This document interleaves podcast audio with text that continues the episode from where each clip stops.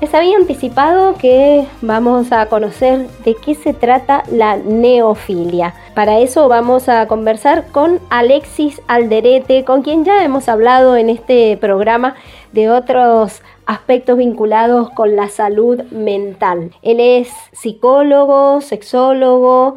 Contanos ¿De qué se trata la neofilia? Bueno, la neofilia es una característica que tienen algunas personas que tienen la tendencia o la fascinación hacia lo nuevo o novedoso que van incorporando a sus vidas.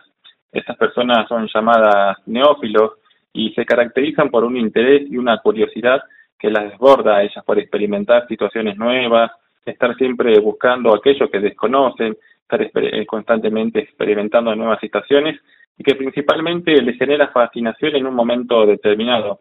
Estas situaciones pueden ser tecnologías, nuevas aplicaciones, el último celular que apenas acaba de salir, ya son las primeras en utilizarlos, los productos o actividades. Eso es básicamente lo que se puede definir a neofilia, que es una característica que tienen algunas personas con gran curiosidad. Bien, y esto es que estamos hablando en el ámbito de la salud, podemos decir que parece algo buenísimo en algún punto, pero como siempre decimos, todo en exceso puede llegar a traer eh, consecuencias negativas, porque se, se puede analizar en el ámbito de la salud mental en general. Bien, como toda característica, así como vos nombraste, tiene, tiene consecuencias positivas y consecuencias negativas.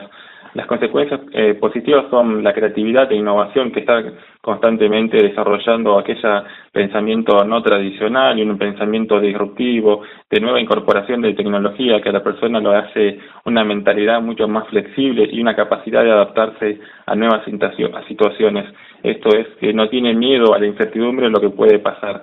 Pero en cuanto a las consecuencias negativas de esta característica personal, tiene que ver con una insatisfacción personal, cuando vos estás constantemente en búsqueda de lo nuevo, de lo último, siempre pensás que si no es lo nuevo, lo último, no te sentís completamente lleno. Entonces, esa emoción y ese sentimiento dura un par de minutos o un par de días y constantemente tenés que estar buscando lo último y siempre estás en esta búsqueda constante que nada te llena.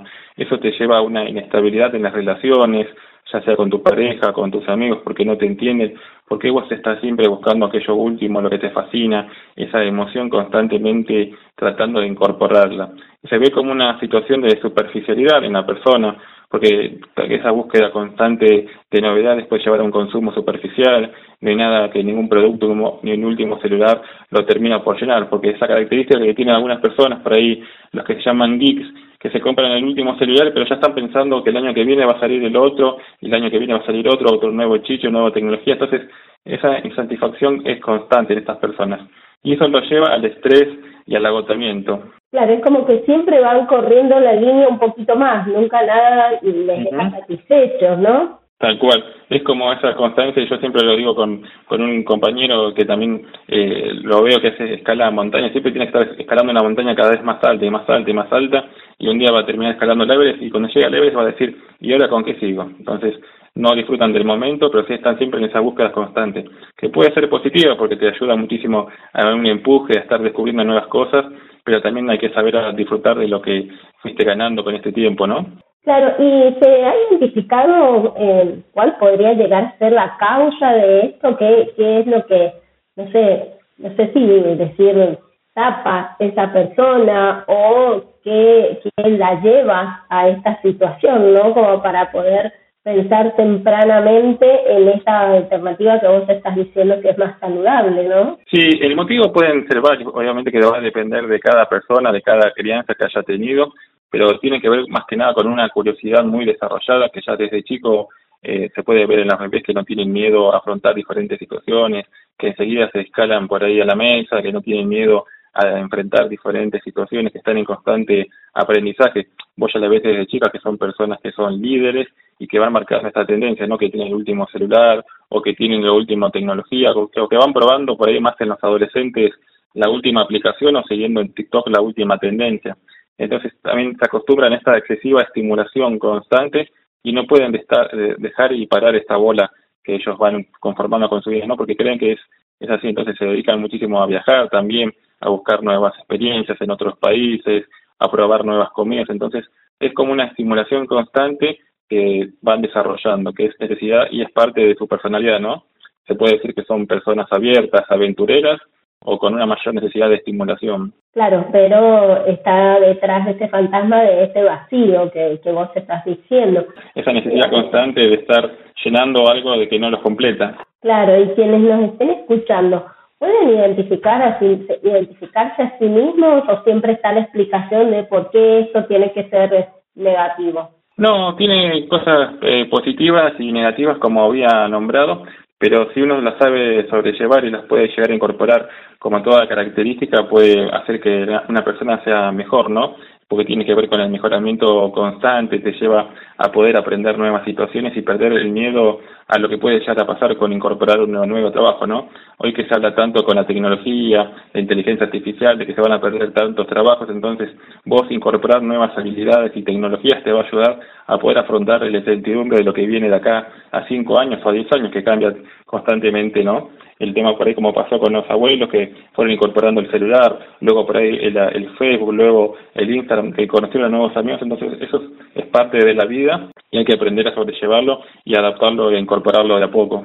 Bien, entonces quienes puedan identificar esto tendrían que tender a disfrutar de lo que tienen y no estar adelantándose y pensar en lo que vendrá. Sí, eso, eso que yo llamo por ahí mis pacientes la aceptación radical que a veces hay que aceptar la realidad tal cual es y no como uno quiere. Entonces hay que aprender a sobrellevar la ola.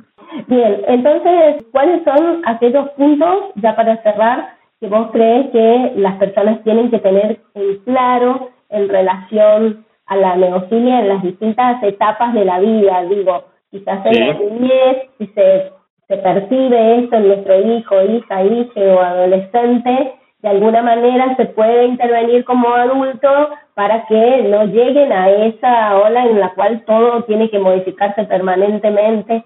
Digo, por lo que cuando se es más pequeño o pequeña existen más posibilidades, ¿no? Solamente la neofilia se ve muchísimo por ahí en lo que son los infantes, los niños y los adolescentes que están en constante aprendizaje de lo nuevo, que suelen ser los primeros que van incorporando la tecnología y los objetos, ¿no? Son también los más consumistas. consumistas. Eh, en cuanto a los niños, hay que verlo que no se pongan en riesgo en sí mismos, de constante aprendizaje, hay que también ponerle como padres límites hasta dónde saber llegar, que ellos también vayan aprendiendo a los niños hasta dónde pueden llegar o no, y no ponerse en riesgo en sí mismos para no poder escalar diferentes situaciones, no probar por ahí eh, juguetes que por ahí son dañinos para ellos mismos, entonces tiene que siempre haber una constante vigilancia o estar presencia en cuanto al padre que pueda saber hasta dónde pueda llegarlo. Y en cuanto a los adolescentes, también hay que identificarles que tengan, no pierdan la individualidad dentro de lo que es el grupo, porque es muy importante para los adolescentes la pertenencia al grupo y a veces hay un líder que es un poco negativo que los lleva para diferentes lugares, es el líder que entonces van siguiendo todos y como para no dejar de pertenecer al grupo, prefieren seguir a este grupo, a la manada y se van perdiendo esa individualidad y se pueden llegar a poner en riesgo por probar nuevas cosas, nuevas situaciones que pongan en riesgo su vida. Alexis, te agradezco muchísimo por este contacto y seguimos allí viendo sobre qué nuevos aspectos vinculados con la salud mental podemos contarles a nuestras y nuestros oyentes. Muy amable. Ah, para vos, eh, Anita, muchísimas gracias y cuando quieras estoy disponible.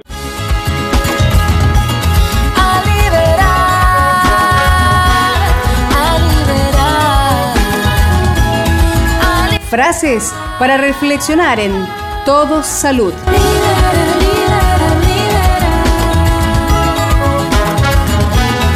No hay barrera, cerradura ni cerrojo que puedas imponer a la libertad de mi mente.